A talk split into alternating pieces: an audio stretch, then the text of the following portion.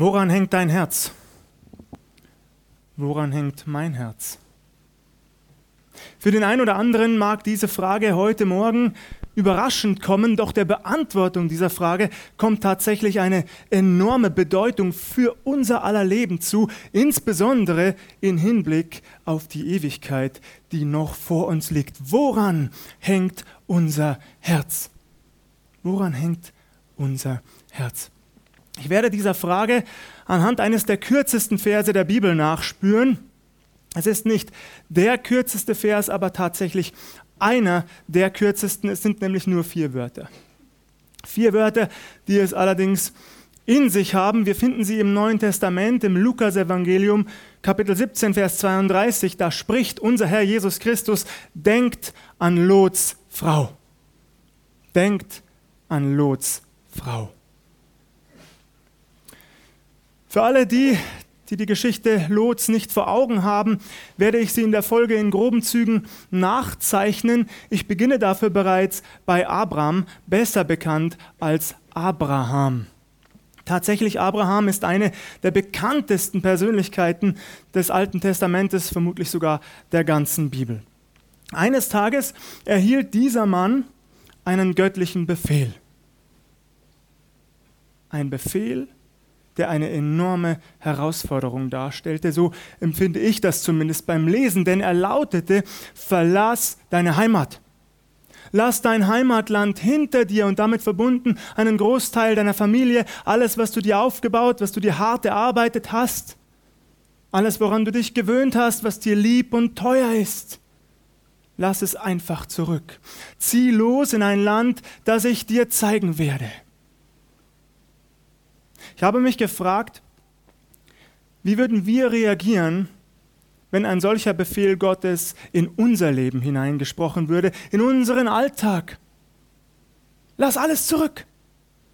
Mach dich auf in ein Land, das du noch nicht einmal weißt, das ich dir noch zeigen werde, auf dem Weg dorthin. Würden wir es denn schaffen, unsere Komfortzone zu verlassen? Einfach aufzubrechen? Alles zurückzulassen, woran unser Herz bis dato womöglich hing? Abraham schafft es jedenfalls, so berichtet es die Bibel. Er vertraut ganz offensichtlich fest darauf, dass Gott etwas weitaus Besseres für ihn bereithält als alles, was er bis dahin kannte. Und so zieht er los, zusammen mit seiner Frau Sarai, die später Sarah genannt werden wird, mit ihren Knechten und Mägden und Lot, seinem Neffen. Sie machen sich auf, sie ziehen zunächst ins Land Kanaan hinein, es kommt zu einer Hungersnot, also ziehen sie weiter nach Ägypten, von dort schließlich wieder zurück nach Kanaan. In 1. Mose 13 erfahren wir, dass sie erneut zwischen Bethel und Ai siedelten. Außerdem erfahren wir, dass Abraham ein sehr reicher, ein sehr vermögender Mann war. Er hatte nicht nur viel Silber und viel Gold, er hatte auch zahlreiches Vieh. Das hebräische Wort, das hier verwendet wird, deutet insbesondere auf Schafe und Ziegen hin, kann aber tatsächlich alle möglichen Arten von Nutzvieh umfassen. Das heißt auch äh, Kühe und Stiere bis hin zu Eseln und Kamelen. Abraham war in der Tat sowohl finanziell als auch materiell ein reich gesegneter Mann. Beinahe beiläufig heißt es in 1. Mose 13, Vers 5, Lot aber, der mit Abraham zog, hatte auch Schafe und Rinder und Zelte. Auch Lot hat es offensichtlich zu etwas gebracht, könnte man sagen. Auch er hat einen gewissen Reichtum, aber er ist nicht so reich, nicht so vermögend, nicht so gesegnet in dieser Hinsicht wie sein Onkel Abraham. Dennoch kommt es zwischen den Hirten der beiden Männer immer wieder zu Streit um die besten Weideplätze. Die Herden waren insgesamt so groß, dass das Land es nicht ertragen konnte, sagt die Bibel. Eines Tages macht sich Abraham auf zu seinem Neffen Lot. Ich stelle mir das folgendermaßen vor. Er betritt sein Zelt, natürlich nicht ohne sich vorher bemerkbar zu machen. Das tun wir hoffentlich auch nicht. Auch wir klopfen an eine verschlossene Tür, bevor wir eintreten. Doch er sucht das Vier-Augen-Gespräch. Er möchte die Situation klären. Er möchte nicht, dass es zu bösem Blut kommt. Und so sagt er sinngemäß, Lot, wir sind doch eine Familie. Ich bin dein Onkel, du mein Neffe. Ich möchte keinen Streit um Weideland. Daraufhin macht er seinem Neffen ein unglaublich großzügiges Angebot.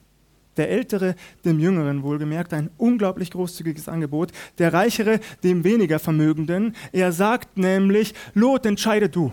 Ich überlasse dir die Wahl, ob du in das Land zur Rechten oder in das Land zur Linken ziehen willst, und ich werde das Land nehmen, das, salopp gesagt, übrig bleibt. Du hast die Wahl.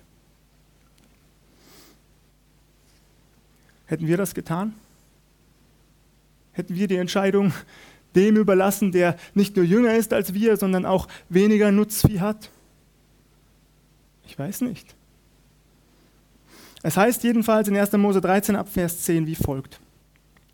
Da hob Lot seine Augen auf und sah die ganze Gegend am Jordan, dass sie wasserreich war. Denn bevor der Herr Sodom und Gomorra vernichtete, war sie bis nach Zoar hin wie der Garten des Herrn, gleich wie Ägyptenland. Da erwählte sich Lot die ganze Gegend am Jordan und zog nach Osten. Also trennte sich ein Bruder von dem anderen, so dass Abraham wohnte im Lande Kanaan und Lot in den Städten jener Gegend. Und Lot zog mit seinen Zelten bis nach Sodom. Aber die Leute zu Sodom waren böse und sündigten sehr wider den Herrn. Ich stelle mir das folgendermaßen vor. Nach dem Gespräch mit seinem Onkel verlässt Lot sein Zelt, er steigt auf einen Berg. Es gibt ja in Israel und Umgebung auch einige Berge. Von dort aus hat er einen fantastischen Blick, eine wunderbare Aussicht über das Land, das vor ihm liegt. Schnell stellt er fest, dass die Gegenden im Osten um den Jordan herum sehr wasserreich und das bedeutet natürlich nichts anderes als fruchtbar und ertragreich waren. Diese Gegenden waren sogar so schön anzuschauen, sagt die Bibel, dass sie dem Garten des Herrn vergleichbar waren. Oder Ägypten, das ja auch sehr fruchtbar war, zumindest dann, wenn der Nil über die Ufer getreten war und das Land sozusagen gewässert hatte.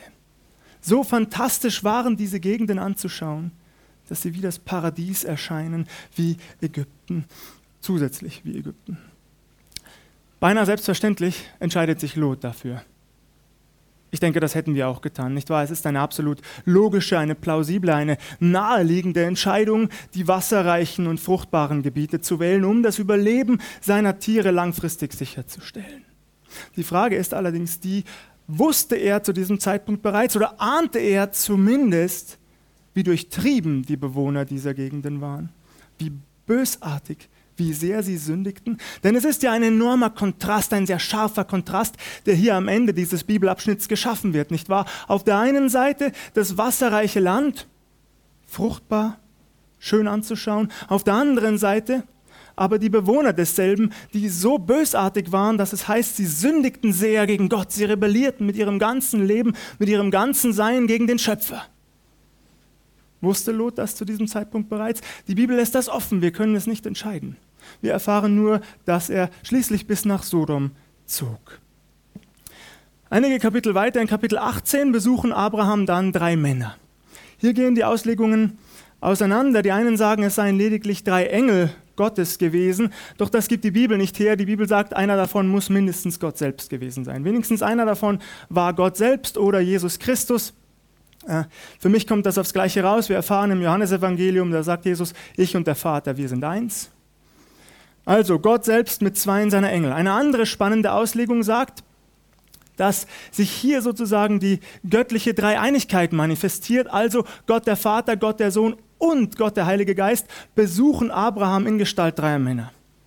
Eine sehr plausible Auslegung in meinen Augen, der ich auch folge. Allerdings werde ich nun in der Folge, im weiteren Verlauf der Predigt, der Einfachheit halber von zwei göttlichen Boten sprechen. Innerhalb dieses Treffens teilt Gott Abraham unter anderem mit, dass Sodom vernichtet werden solle.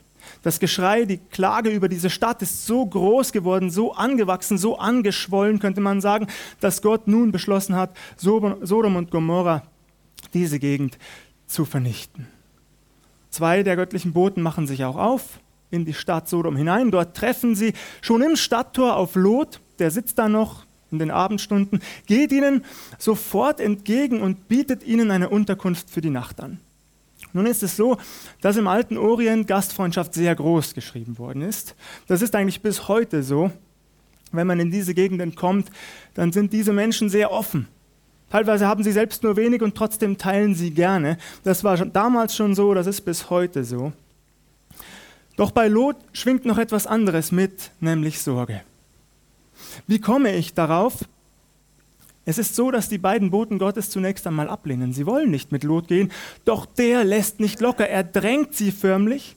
Er hält sie fast fest, so stelle ich mir das vor, oder legt ihnen freundschaftlich die Arme um die Schultern und führt sie bestimmt in die Richtung seines Hauses, weil er schon etwas länger in dieser Gegend wohnte und wusste, wie es hier zugeht.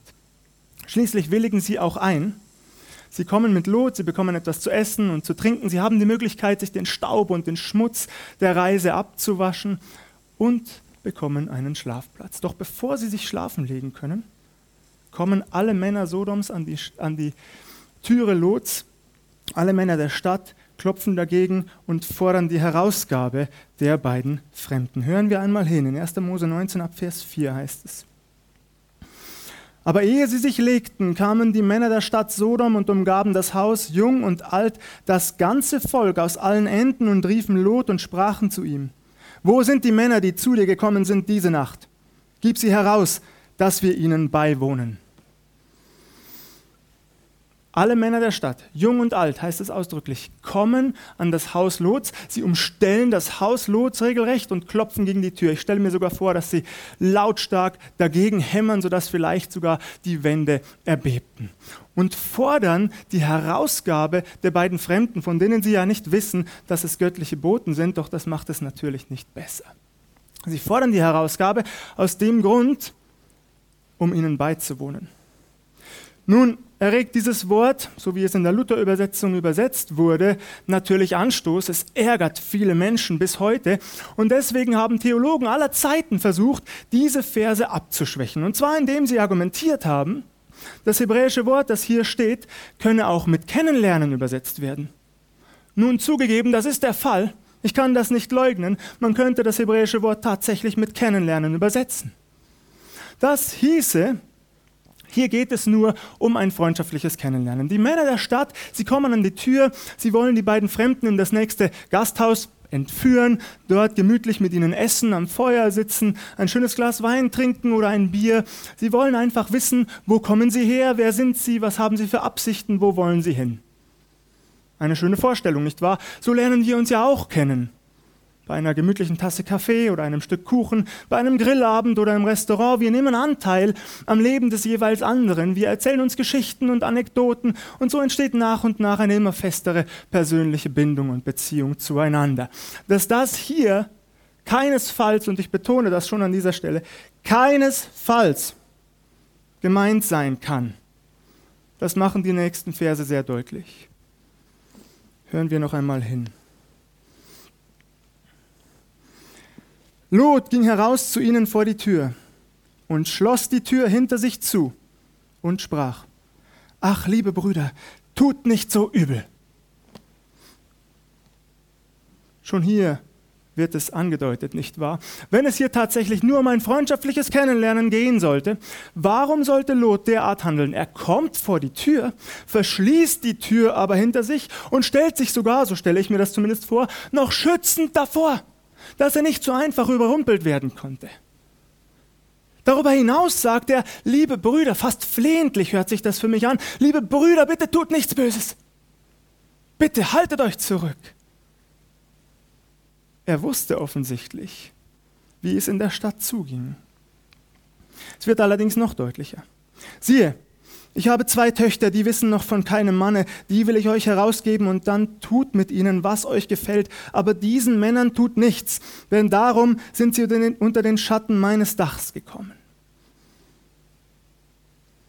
Lot möchte die beiden Fremden buchstäblich um jeden Preis schützen. Er schreckt nicht einmal davor zurück. Unfassbar für uns heute, nicht wahr? Unfassbar. Er schreckt nicht einmal davor zurück, seine beiden Töchter, die noch von keinem Manne wissen, die noch Jungfrauen waren, diese Horde Männer zu überlassen. Es ist eigentlich unerklärlich, wie ein Vater so etwas tun kann. Vielleicht hatte er die leise Hoffnung, dass sich Homosexuelle nicht an Jungfrauen vergreifen, aber es bleibt trotzdem unerklärlich. Es bleibt eine unerklärliche Spannung im Text, wie ein Vater glauben kann, eine Sünde durch eine andere Sünde zu verhindern.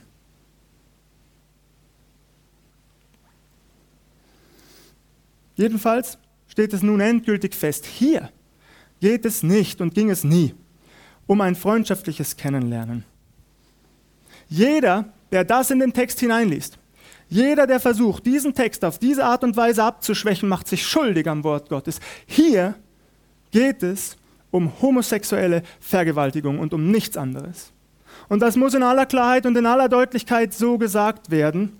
Wir können noch mal weiter hinhören, ob die Männer denn anspringen auf dieses Angebot, Angebot Lots. Sie aber sprachen, weg mit dir. Und sprachen auch, du bist der einzige Fremdling hier und willst regieren. Wohlan, wir wollen dich noch übler plagen als jene. Und sie drangen hart ein auf den Mann Lot. Du als einziger Fremder spielst dich auf, als Herrscher über diese Stadt. Du willst uns Befehle erteilen, Ratschläge geben. Verschwinde! Und so beginnen sie hart auf ihn einzudringen, so sagt es die Bibel, das kann alles Mögliche heißen. Sie ziehen und zerren an ihm, vielleicht schlagen sie ihn bereits, wir wissen es nicht. Sie dringen jedenfalls hart auf ihn ein. Doch bevor die Situation vollends außer Kontrolle gerät, da greifen die göttlichen Boten ein. Sie ziehen Lot zurück ins Haus, verriegeln die Tür von innen und schlagen die Menschen draußen mit Blindheit. Es ist eine vorübergehende Blindheit, das hebräische Wort deutet das an. Sie verlieren also für kurze Zeit wie lange, das wissen wir nicht, die Orientierung. Sie wissen nicht mehr, wo vorne, wo hinten, wo rechts und links ist. Sie tappen sozusagen im Dunkeln umher, sie stolpern ihres Weges und müssen sich schließlich geschlagen zurückziehen. Sie ziehen ab. Im Haus geht es wie folgt weiter. Die beiden göttlichen Boten drängen Lot zur Eile. Hast du noch Verwandte hier? Söhne, Töchter, Schwiegersöhne, hol sie her, flieht aus der Stadt. Nun ist das Gericht über diese Stadt endgültig beschlossen. Der Frevel der Perversion, der lastete so schwer auf dieser Stadt, dass nun das Gericht Gottes endgültig beschlossen ist. Lot macht sich auf zu seinen Schwiegersöhnen. Er sagt ihnen, Sodom werde vernichtet, kommt mit mir, rettet euer Leben. Doch die lachen ihn aus. Die glauben der Scherze. Lot, mach einen Witz, Sodom soll vernichtet werden. Ach komm, hör auf. Hier gehen die Auslegungen übrigens auch auseinander. Die einen sagen, dieser Begriff Schwiegersöhne deutet darauf hin, dass Lot noch weitere Töchter gehabt habe, neben seinen zwei jungfräulichen Töchtern. Das kann sein, muss aber nicht sein. Es könnte auch sein, dass es sich hier um Schwiegersöhne in Spee handelt, dass das also die Männer waren, die den beiden äh, Töchtern bereits versprochen, aber mit denen sie eben noch nicht verheiratet gewesen waren. Interessanterweise ist es schon von Bedeutung, wie man das hier an dieser Stelle auslegt. Das hat Einfluss auf den weiteren Verlauf der Geschichte, doch dazu gleich noch etwas mehr. Jedenfalls fliehen Lot, seine Frau und die beiden Töchter aus der Stadt. Sie werden förmlich hinausgezerrt in einer Nacht- und Nebelaktion. Sie lassen alles zurück. Ich stelle mir vor, dass sie nur das mit sich nehmen, was sie am Leib trugen. Die Boten Gottes nehmen sie bei der Hand und ziehen sie zur Stadt hinaus, schnellstmöglich. Währenddessen erteilen sie ihnen einen ganz klaren göttlichen Befehl. Genauso klar wie der Befehl, der vor einigen Jahren, einige Jahre zuvor an Abraham ergangen war. Der Befehl lautet ganz eindeutig, ganz egal was auch geschieht, dreht euch nicht um blickt nicht zurück, seht euch nicht um.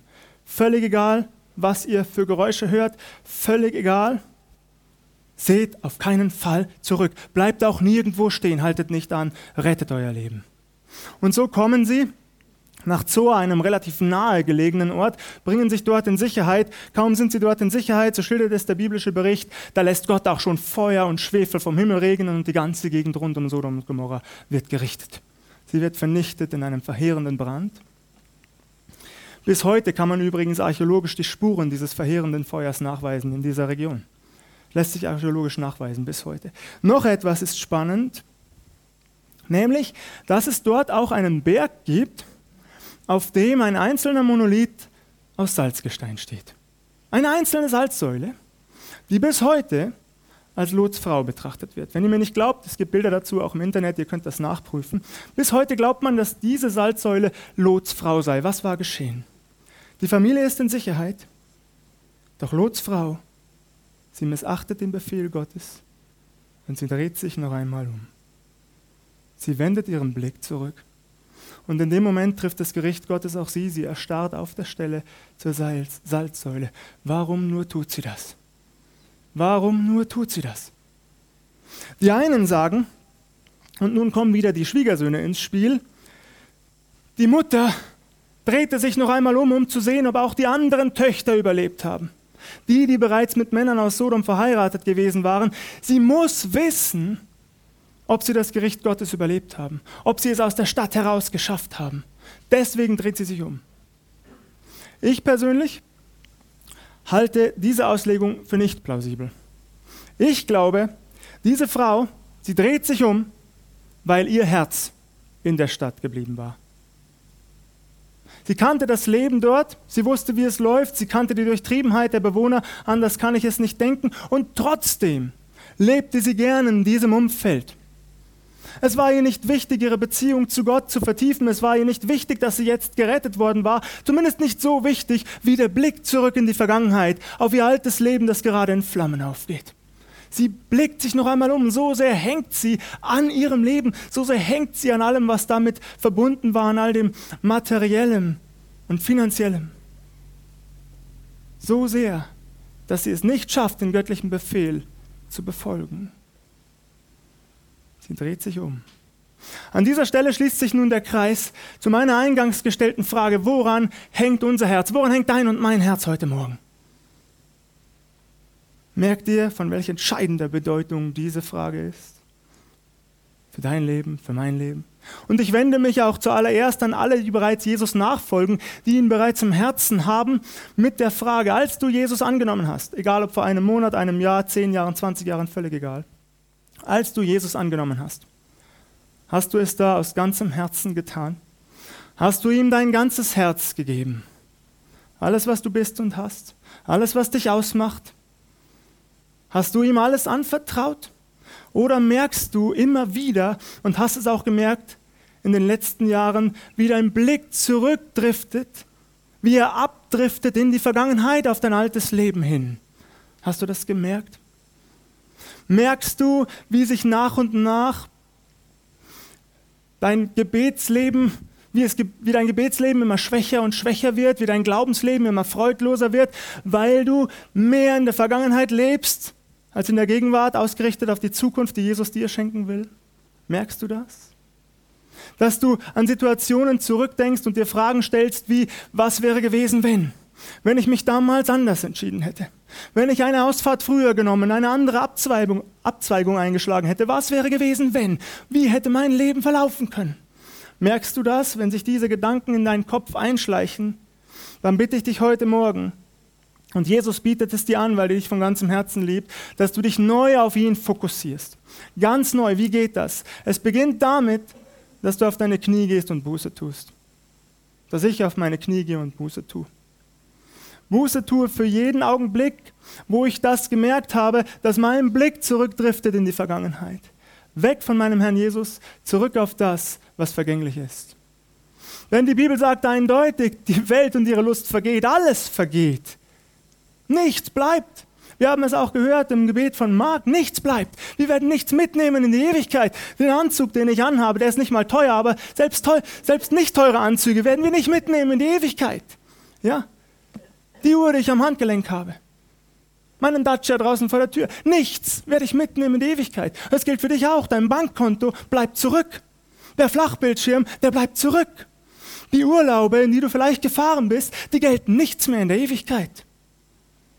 Die Frage ist, was bleibt? Was bleibt? Jesus bleibt. Er, der sich niemals ändert, er bleibt. Und so bitte ich dich heute Morgen, Fokussiere dich neu auf ihn. Kämpfe den guten Kampf des Glaubens. Laufe den Lauf. Sieh nicht zurück. So habe ich die Predigt überschrieben. Sieh nicht zurück. Fokussiere dich auf ihn. Geh ins Gebet. Lies die Bibel. Das ist wichtig. Und wann immer du merkst, dass du wieder abdriftest, bete erst recht. Es geht nur so. Gott will uns die Kraft schenken, jeden Tag. Wir müssen es gar nicht alleine schaffen und können wir auch nicht. Wir können es nur schaffen in der Fokussierung auf ihn. Und so bitte ich dich heute Morgen, mach dir das bewusst, was es ihn gekostet hat, dich zu erlösen. Und dann blick auch auf ihn und freue dich auf das, was bleibt. Und sieh nicht zurück.